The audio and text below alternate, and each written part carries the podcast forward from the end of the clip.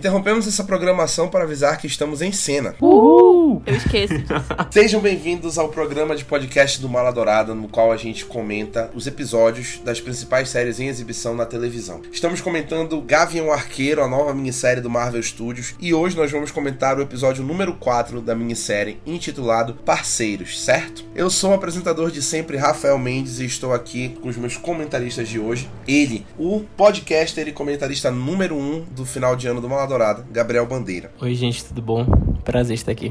E estou com ela, a nossa crescente em podcast, está participando de todos que ela pode, ela está fazendo jus a esse título, Gabriele de Almeida. Boa noite, Marvel Lovers, em homenagem a Mari Comenta. Quem sabe, sabe. Queria, inclusive, parabenizar a Gabriela. Ela realmente disse que ela ia participar de todos os podcasts que ela podia e ela tá cumprindo com a palavra dela. Tá Nem que seja já. só pra dizer oi, eu tô lá. É desse tipo de proatividade que a gente precisa. Vamos começar o nosso episódio com o nosso quadro, analisando o nome do episódio com Gabriel Bandeira. Gente, não tenho muito o que falar desse episódio. Inclusive, quando tu falaste agora, intitulado Parceiros, certo? Aí eu concordei aqui, pensei que era uma pergunta pra gente, mas enfim.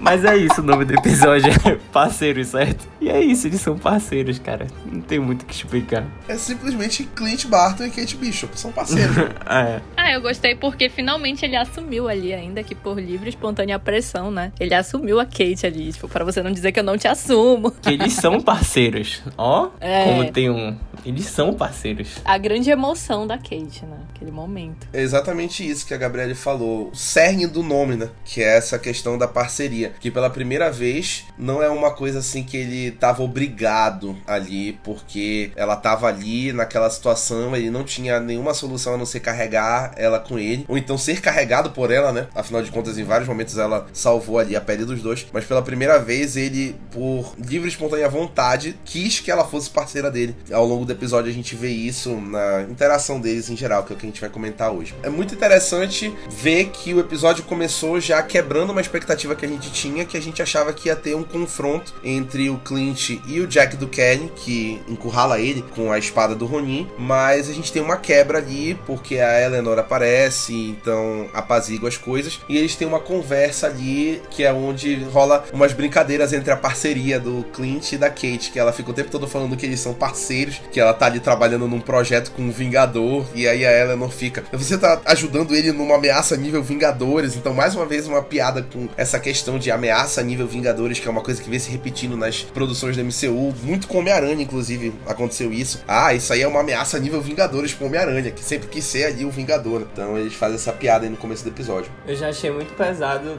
nesse início, né? Que tem aquela conversa inicial. E aí depois a Eleanor, né? Vai falar com o Clint e aí ela cita que não queria perder a Kate e tal. E ela fala da Natasha. E já fiquei é, pesado de falar isso. Ela foi no ponto fraco dele. Ela vai na ferida. Eu achei que ela foi na ferida também. Não precisava ela ter falado da Natasha. Pra quê? Achei que ela foi assim, maldosa. Pra quê, ela né? Atingiu o coitado, né? Pra que esse ataque gratuito? Por quê? Tu quer afastar ele da tua filha, certo? E eu nem acho que ela seja tão boa mãe assim para dizer que tá preocupada. Eu achei que aquilo ali foi graça dela. É, e foi muito estranho ela dizer, então você vai deixar esse caso de lado, né? Então, achei muito estranho aquilo ali. Eu achei bem ameaçador. É, uma coisa que eu tava discutindo com a Gabriela antes do episódio começar, que foi uma coisa que eu e o Gabriel já discutimos em episódios anteriores, é sobre as intenções da Eleanor nesse, nesse meio, dela de fato ser a vilã da série. Porque tudo se constrói para que o Jack seja o vilão, um foco muito grande tá rolando nisso aí, a gente vai falar daqui a pouco. Mas em alguns momentos a Eleanor me passa uma vibe muito mais de, como a gente gosta de falar, nó cega do que o Jack. Na verdade, perto dela, quando a gente vê assim, mais pelos detalhes, o Jack parece uma marionetezinha, assim. Ele parece, tipo, uma pessoa que ela usa e que tá ali para ser laranja. E parece que ela realmente é uma, uma espécie de cérebro por trás. Eu acho, não sei, parece muito que eles estão juntos nisso. Assim como a Gabriele falou, eu não acho que. Eu acho que eles estão tentando dar essa impressão de que ele é o vilão, mas eu acho que eles estão trabalhando juntos ali. Sempre trabalhando pra um tal de um grandão, que nunca falam quem é, o tempo todo é o tal do grandão. A ela não faz uma ligação depois que o cliente vai embora e fala assim: preciso falar com você urgente, não fala quem é. E o tempo todo esse tal desse grandão, e enfim, tá já que impregnou na minha mente, eu já tenho 100% de certeza que é Wilson Fisk, entendeu? Muita probabilidade de ser mais um Mephisto da Marvel no Disney Plus. Eu espero. Porque depois desse episódio. Não, porque, pô, a gente já tá no episódio 4. Vão querer deixar pra aparecer ele igual no, no Loki, que deixou pra aparecer lá o, o. Como é? Aquele que permanece no último episódio que ficou uma bosta, não. Prefiro que não apareça, que apareça em outra série. Porque a gente teve a aparição de outro personagem muito importante que a gente vai falar depois. Então eu acho que vai ficar muito corrido pra deixar pra aparecer agora. Mas provavelmente eles vão querer fazer isso por causa desse fanservice. Também acho. Mas a gente vai falar, quando a gente falar desse personagem daqui a pouco, a gente fala mais sobre, incluindo falando sobre o teaser de mid-season que já saiu também, a gente fala sobre isso com mais detalhes. O Clint vai embora da cobertura dos Bishop com a espada do Ronin. Então, a Gabriele disse antes do começo do episódio, bem mão de ladrão, mão leve, passou, ninguém viu, ele só tava com a espada no elevador. Bem fino, gente. Eu acho que ele já deve ter feito um estágio de batedor de carteira. com certeza, pô, é o Clint. E a espada, ela não tava nem fechada, ela tava aberta e, tipo, fechou a espada e ninguém viu isso. Exatamente, e a espada faz um barulho quando ela fecha e ela abre. Cara, ele realmente ele é leve. Logo que ele vai embora, ele liga pra Laura, que é aparentemente um anjo da guarda dele, tá aparecendo só pontualmente linda Cardeirinha e ela não precisa disso. Ela é linda Cardeirinha. Então ela faz só o necessário. E ela aparece ali indo pesquisar a Sloan limitada no Google. E aí ela descobre que a Sloan é fachada para a gangue do agasalho e que o Jack trabalha com eles, é o chefe deles e que ele responde ao tal do grandão. Um detalhe muito bacana desse momento é que além da Laura ter sido fundamental nessa busca aí, então eles deram uma importância muito legal para Laura. Ela deixou de ser simplesmente a mulher do Clint Barton, a mulher do Gavião Arqueiro. Ela colocou o conhecimento dela para jogo. Ficou meio que claro, porque ela fala russo, se eu não me engano, nessa cena, ficou assim aberto o passado da Laura. Será que ela já foi agente da Shield? Será que ela já trabalhou na Shield? Foi lá que ela e o Clint se conheceram e ela se aposentou da Shield para cuidar da família enquanto o Clint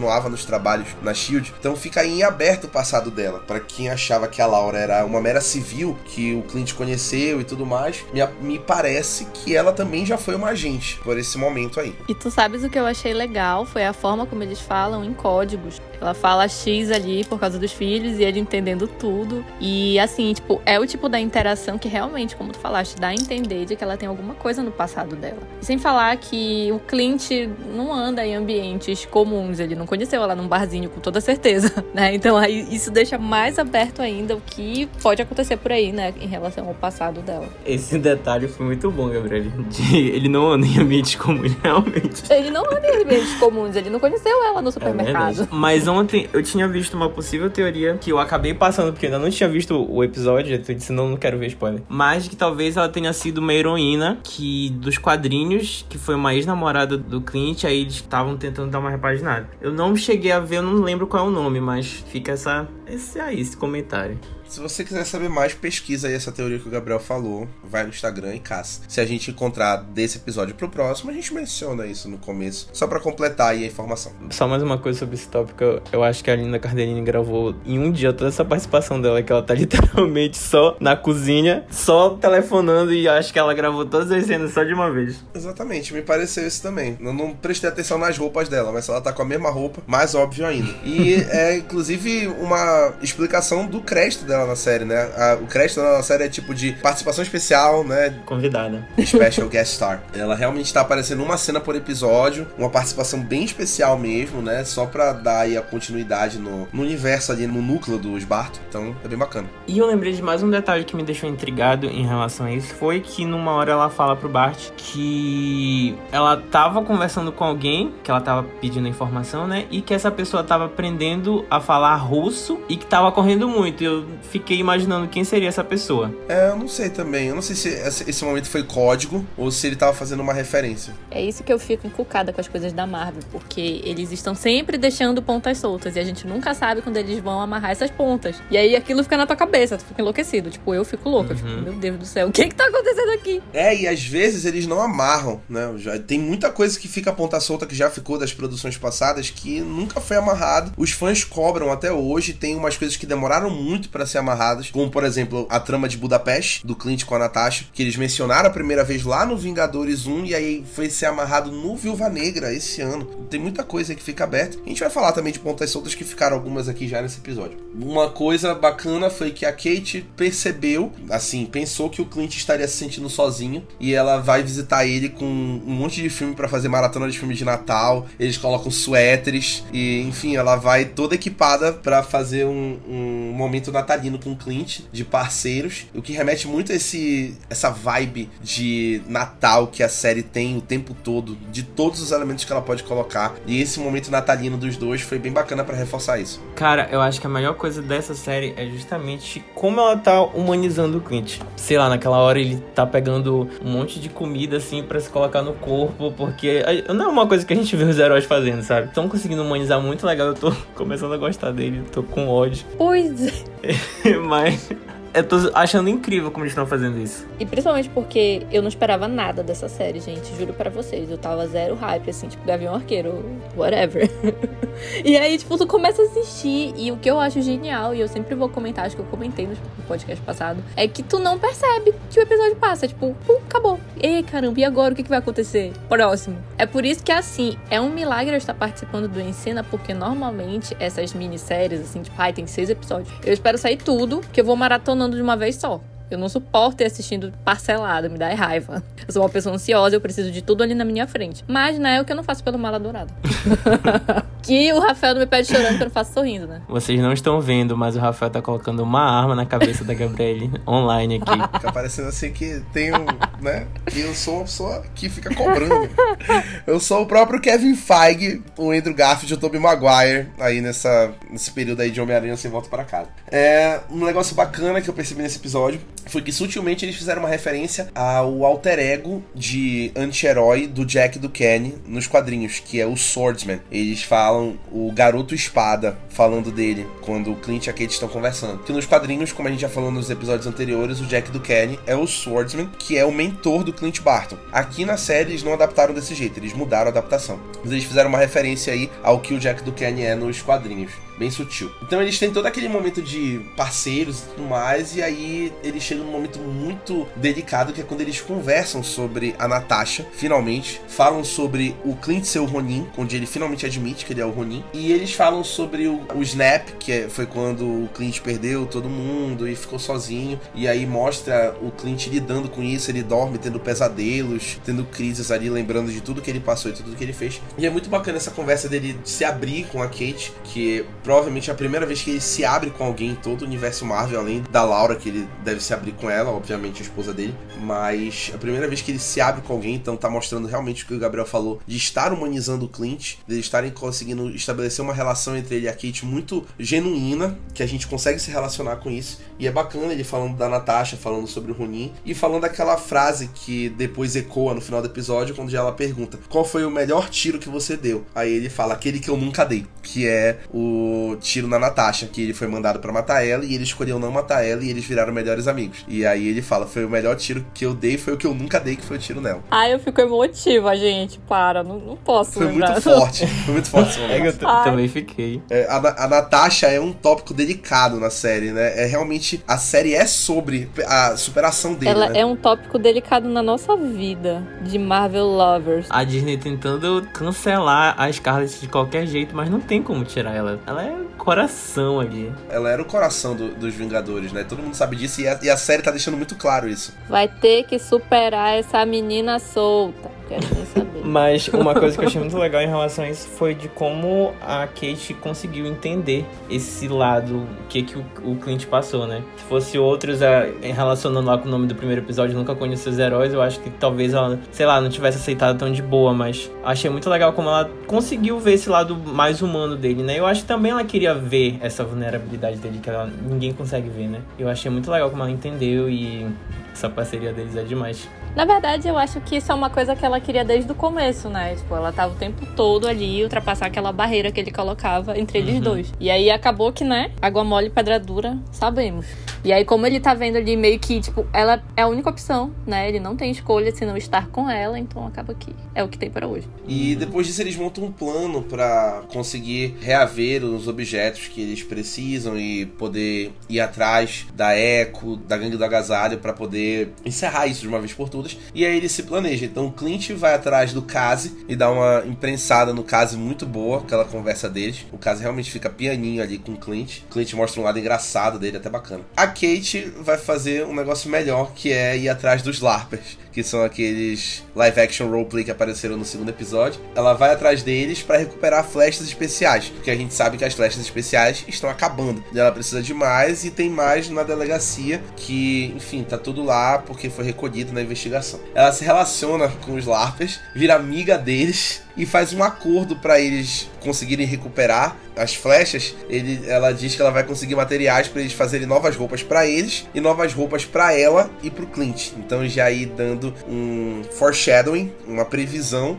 da roupa final que eles vão usar provavelmente no episódio final, que é o uniforme novo deles de dupla, que é o uniforme roxo novo de dupla do Clint e da Kate. É incrível como essa série tá conseguindo deixar pequenas respostas pra perguntinhas que a gente fazia assim, do nada. Tipo, ah, o Clint, de onde o Clint tira tanta flecha, por exemplo? E aí, nesse episódio, eles explicam: não, mas eu perco, tenho que buscar, tenho que correr atrás de volta. E eu acho muito legal toda essa, tudo isso que a série tá fazendo. Explicando essas coisas assim que a gente nunca. A gente se perguntava, claro, mas não dava tanta importância por ser o Clint. E também acho que não tinha muito contexto, né? E agora tem, tipo, o contexto perfeito pra isso. E é o momento. É, mostrando assim esse lado desse herói que é humano, que não é um herói, um homem de ferro que tem armadura que o tempo todo conserta, o Capitão América que tem um metabolismo o tempo todo, o Thor que é Deus, e isso fala por si só. E aí tem o Clint que tem que recuperar as flechas dele pra poder continuar lutando. E aí a Kate até fala da flecha bumerangue pra voltar, e eles assim, mas a flecha vai acertar a gente, a gente que vai ser abatida. É só a gente ficar desviando. é isso. Foi incrível esse momento deles. E aí ele fala que as pontas que tem o poder, que ele pega a flecha normal e só coloca o poder na ponta, então tem tudo isso, né? Eu acho que é por isso que eu tô achando muito parecida com as séries antigas, né, da Marvel. Que, acima de tudo, a gente via que ali era todo mundo humano. O Jessica Jones, é, o Matt Murdock, então, é, acima de tudo. E, e nisso a gente tá conseguindo ver esse lado do Clint, né? Eu acho que é a minha série favorita depois de WandaVision. Chocado, Gabriel, com o seu ranking até agora. Depende de como vai terminar, mas até o momento. Até, até agora, né? Depende de como vai terminar. A gente não sabe assim quem é a primeira, qual posição, a gente sabe qual é a última. Que é a que o Gabriel menos gostou esse ano. Todo mundo sabe, né? Todo mundo tá careca de saber qual foi. E aí a gente se encaminha pro final do episódio. Eles falam de novo sobre o tal do relógio que estava no Complexo Vingadores. E aí o relógio não foi destruído. E aí localiza o relógio. Mais uma vez, como o Gabriel falou, o tempo todo o negócio do Complexo Vingadores tem quantos objetos naquele lugar que, enfim, ficam desaparecendo e aparecendo. o local mais inseguro do mundo é o Complexo dos Vingadores. é sério, cara. Tu não tava no episódio que eu falei isso, Gabriel, mas Ai, meu Deus. todo filme rouba alguma coisa de lá. Como é que é possível isso? É, não, é realmente. Realmente, Tony Stark, você falhou. Eu não gosto de admitir isso porque eu sou Team Stark, mas é difícil defender, porque todos somos de lá. O chefe de segurança é o rap, é complicado. O rap tá vacilando. Tava se O Rap tá preocupando muito com a tia May. apaixonado, não É, tá fazendo as coisas exatamente. direito, tá preocupado entendeu? com a O tia homem May, apaixonado, pô. ele Perdido. fica assim, sabe? E aí o Clint e a Kate vão atrás do relógio. Clint montando todo um plano pra entrar no prédio. E aí a Kate só desce e ajuda o senhorzinho a carregar as compras e entra no prédio. E é muito bom como ela faz tudo na base da, da esperança, da empatia, da comunicação, do amor. É a forma que a Kate resolve as coisas e dá certo. Porque é uma coisa jovem, que eu né, gente? detesto. Nasceu É que resolva ser tudo, ah, na base do amor, ah, não sei o quê. Mas, porra, com a Kate é tão bacana, porque a Hayley Steinfeld consegue fazer a gente gostar de tudo que ela faz, cara. É impressionante. Cara, eu pensei por um momento assim, né? A, a cabeça da pessoa paranoica ela funciona da seguinte maneira: quando ela falou pro velhinho, ah, porque eu tô trabalhando com Vingador, ai, não sei o que. Eu fiquei, meu Deus, esse, esse vozinho aí é, é, sei lá, ele é alguma coisa do vilão, ele conhece a Maia, sei lá, ele vai. Não sei, eu pensei que ele fosse fazer alguma coisa ali, mas não, ele só pensou que ela era doida e seguiu em frente. E que bom, né? Achei, gente, sobre a Laura Barta. Segundo alguns insiders, a Lina Cardellini vai ser a Vingadora Do Gavião Arqueiro. É, nas HQs, era uma heroína que já foi casada com o Gavião e abandonou a vida de heroína pra cuidar da família.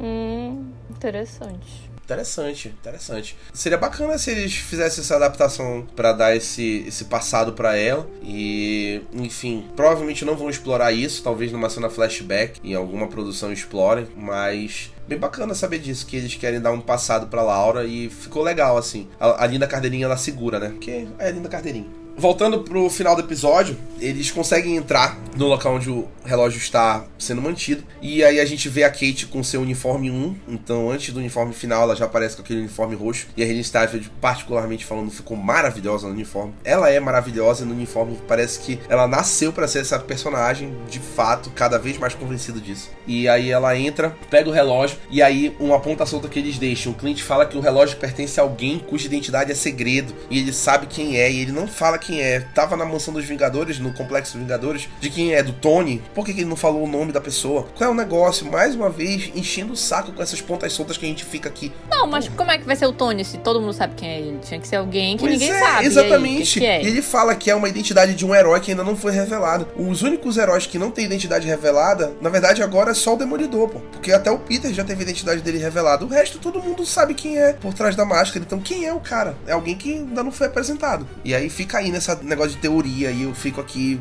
minha mente explodindo. Só o Rafael. Só eu, pô, porque eu sou um psicopata. eu e a Gabriela, a gente pai. aqui. Vocês não tinham nem prestado atenção nesse Vamos detalhe. esperar. Mas tudo bem. Mó pai, mó pai.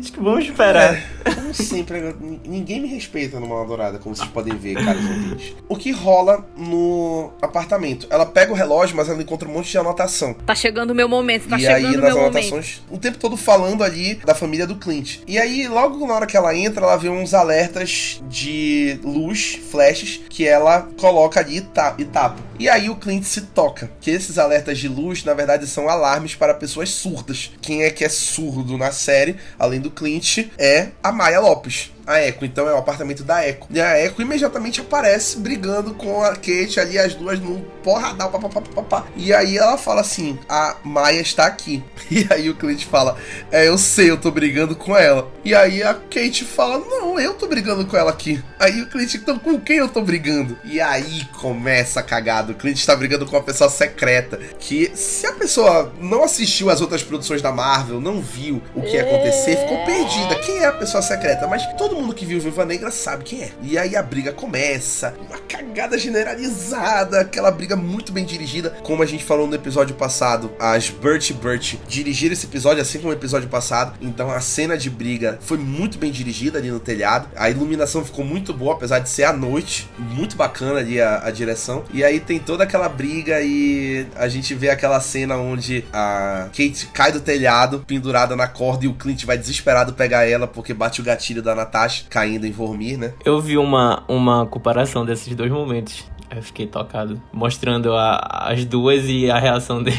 Chega, parem de fazer a gente sofrer, por favor. Não, bicho, o pessoal exagera, francamente, sabe? Chega de sofrimento. Parem de ser doidos. O engraçado é que nessa hora que ele fala que tava lutando com a Maia, mas a gente tava vendo a Maia lutando lá. Eu já tinha pegado o spoiler de quem ia aparecer. Aí eu disse, gente, mas quem é a pessoa que tá brigando aí? Aí depois eu. Ah, tá, agora entendi. A gente reconheceu, a gente reconhece pelo look, né, o colete, e pelo estilo, né, tipo as, As poses, a pose que ela tanto- as armas que ela usa. E aí a máscara cai. E aí a gente vê quem está por trás com a mesma trancinha que Natasha Romanoff usava. Aquela trancinha única aqui atrás. Ela vira aquela loira. E Helena Belova, ninguém menos do que a nossa indicada ao Oscar, Florence Pugh, fazendo o seu retorno como Helena Belova em Gavião Arqueiro. Pra quem lembra, em Viúva Negra, que a gente já falou aqui nos episódios, a Condessa, que é a Julia Louis Dreyfus, falou que foi o Clint que matou a Natasha. E aí a Helena vai atrás dele. E aí, quando o Clint reconhece o estilo de luta, ele entra em desespero, porque ele reconhece que é uma viúva negra. Ele não sabe, provavelmente, que a Helena foi criada como irmã da Natasha. E o que ele acha é que ela foi contratada para assassinar ele. Que tanto que ele fala isso, aparece no teaser do Mid-Season. Mas a gente sabe que a missão da Helena ali é mais pessoal do que profissional. Ela tá indo atrás dele porque ela acha que ele matou a Natasha. E aí a Helena aparece e acontece o momento que o Clint falou que aconteceu com ele. A Kate com ela na mira. E aí a, a Helena só faz assim. Balança a cabeça pra ela e a Kate deixa ela escapar. Então, esse é o melhor tiro que a Kate deu, que é o tiro que ela não deu, ali fazendo uma referência a uma possível amizade no futuro, a uma dupla, entendeu? A Kate e a Helena, que podem virar ali melhores amigas. Pois é, né, cara? Podia ser um casal também, que ia ser ótimo, né? Mas aí a gente já quer demais. Porque a gente já quer demais pra Disney. A Florence até chamou a, a Hailey de melhor amiga no Instagram. Eu já fiquei, olha, vai render isso aí, hein? A nova dupla Gavião Arqueira e Viúva Negra tá se formando aí. Assim como o Clint e a Natasha, é a Kate e a Helena que estão vindo aí nos Jovens Vingadores. E a aparição da Florence Pugh foi maravilhosa. Ela deu tudo ali só no final. Eu acho, eu acho muito legal como a, a Florence tá empolgada com essa, com essa introdução dela no, no, no MCU. Eu fui ver o Instagram dela e ela tá narrando assim, tipo, pei, pei, não sei o que, vai lá, pega ele. e é muito legal. Vejam antes que suma do Star. Não, acho que amanhã já vai ter sumido, no caso hoje, quando vocês escutarem. Mas achei muito legal como ela tá empolgada e tal. Aí depois ela já até reclamou que os Marvetes foram reclamar com ela que tava dando spoiler. Ela disse, gente, eu tô empolgada com a série que eu tô participando, deixa, me deixa. E ela tô muito feliz com isso. me deixa.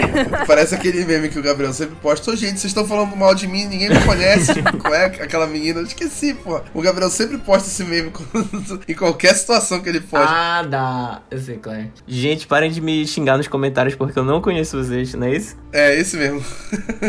é a Mel Maia, é a própria Florence Pugh. Mas esse momento foi muito bom. Todo mundo que tá acompanhando já sabe que ela vai aparecer nos próximos episódios. Que é a explicação do que o Gabriel falou, dele não querer mais que o Rei do Crime apareça, se acontecer, porque já vai ser muita coisa. E eu acho também, parando para pensar, que vai ser muita coisa, porque eles têm que resolver a gangue dos agasalhos. Eles têm que agora resolver a questão da Helena que apareceu e que já aparece no, no teaser que ela fala: Eu vim aqui para matar o Clint, então vão ter outros confrontos. E aí, se aparecer o Fisk, já vai ser muita coisa assim para dois episódios. Então falta muito pouco para terminar e seria muita coisa para resolver. Talvez se ele aparecesse numa cena pós-crédito, igual como apareceu em WandaVision, sei lá, o o Screw lá, que eu não lembro qual é o nome, seja interessante. Mas eu acho que apresentar ele assim, nesse um desses dois episódios, talvez não fique tão legal. E colocar uma relevância no personagem com a trama. Dele ser relevante pra trama, aparecendo agora com tanto isso de personagem que a gente tem, eu já acho realmente muito. Se acontecer, eu vou meter o pau. E aí, com a aparição da Helena Belova, o Clint fica desesperado porque ele não quer perder a Kate, como ele perdeu a Natasha. E ele diz que ele vai continuar sozinho para resolver a parada da gangue do agasalho e da Helena agora. E aí ele dispensa a Kate, eles têm uma briga, a Kate vai muito indignada para casa, tudo que ela queria era ser heroína e ele não deixa. Então a gente vê aí uma ruptura dele, depois deles finalmente se relacionarem, virarem parceiros. Não, gente, é sério, tipo, eu fico pensando muito no Peter com o Tony, naquele momento em que ele devia ter ido embora e ele não foi. Foi tipo isso, eu não vou embora, dane-se. E é basicamente isso que ela vai fazer, todo mundo sabe. Tu falaste Peter e Tony, eu lembrei que eu não gosto tanto da relação dos dois nos dois filmes. Mas aqui eu tô gostando muito da relação do, do Clint com a Hayley. Com a Hayley já, com a Kate. E...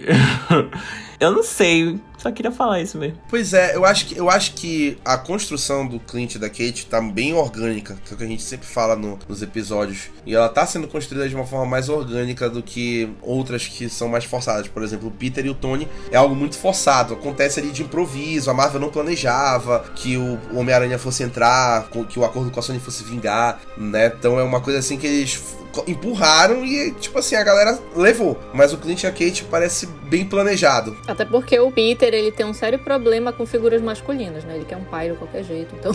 Daddy issues. Todo mundo que encostou nele, daddy, daddy. é o novo pai dele. É o novo pai dele, é. né? Já... E, tipo assim, a relação da Hayley com o Clint... É Kate, olha, tá vendo até eu? Da Kate com o Clint. É tipo assim, é uma coisa, tipo, que tá acontecendo ali é mais natural, sabe? Tipo, tu vê que... E também é uma coisa, tipo, só tem tu vai tu. Ela tá ali e ela força aquilo, entendeu? Tipo, fangirling. E acontece. Por isso que eu acho legal. Tipo, tem, ela ainda tem, assim, aqueles momentos fangirling, assim. Tipo, eu acho bem legal. O pessoal da Marvel, do Marvel Studios, já disse que o próximo episódio, o episódio 5, vai ser impactante. Que vai quebrar a internet e tudo mais, então... Não gosto quando prometem muito. Pois é. Sei lá o que vai acontecer. Igual o Paul Bettany dizendo que ia apresentar um super personagem, aí quando apareceu era outra visão. É, um cara com quem ele sempre quis atuar. É. Que é ele mesmo. Ah, nossa, Paul Bettany. Pois, é por isso que tu é amigo de Johnny Depp. Faz todo sentido. Assim a gente encerra o nosso Encena Gavião Arqueiro, episódio 4, parceiros, certo? Pô, não consigo mais falar o nome do episódio sem pensar no Gabriel no começo. Gabriel, eu acho que esse é um dos teus top 3 momentos nos podcasts do Mal Dourado. Esse teu momento com o nome do episódio de hoje. Parabéns. Certo? Certo? certo. Juro, eu concordei aqui. Parece que a gente é um bando de despreparado, cara. Entendeu? Ai, ai. É, muito obrigado, Gabriel e Gabriele, pela participação no episódio de hoje, pelos comentários sempre cirúrgicos. Também queria agradecer a todo mundo que está acompanhando a gente. Lembrando que faltam dois episódios para acabar Gavião Arqueiro. É, a série acaba na véspera do Natal, mais ou menos, então com um clima bem natalino. A gente vai encerrar os comentários do Encena lá. Para quem está acompanhando o Succession, também está escutando aqui, lembrando que falta um episódio para acabar a terceira temporada de Succession. Sai neste domingo. E na segunda-feira, eu e o Gabriel estaremos lá comentando comentando esse final de temporada, que, enfim, tudo pode acontecer para quem tá acompanhando, e ao mesmo tempo nada pode acontecer também. é, e fica aí o caos instaurado nas duas séries uma tensão que tudo pode dar errado a qualquer momento. O Gabriel pode colocar assim no, no final da lista dele. Eu, eu não recomendo que nenhuma série fique no final da lista do Gabriel, porque senão o Gabriel odeia para sempre. Olha, mas já prometeram que o final de Succession vai ser. Expectativas foram criadas. Eu vi o vídeo do, do Nicholas Brown sendo aplaudido por todo mundo e eu já tô imaginando assim Emmy Winner. Vamos ver. Vai se criando um clima terrível aqui no Mal Dourado, esperando pelo final das séries. É, fiquem ligados nos nossos conteúdos. Semana que vem tem Homem-Aranha, sem volta para casa finalmente. Podcast, a gente vai soltar um podcast sobre Homem-Aranha sem volta para casa. Fiquem ligados. Participe do sorteio ainda, dá tempo. Participe, ainda dá tempo de você participar do sorteio. Se você está escutando aqui, ainda dá tempo de participar do sorteio. Só sai na segunda-feira o resultado de quem vai ser sorteado. Já tem mais de mil comentários. Tem gente que está dedicada comentando, realmente quer os ingressos. Então você pode dar sorte, comentar uma vez e roubar da pessoa que tá comentando todo dia. Entendeu? A sorte tá do seu lado. Vá lá e aproveite. É isso. Até o episódio da semana que vem e tchau. Tchau. Tchau.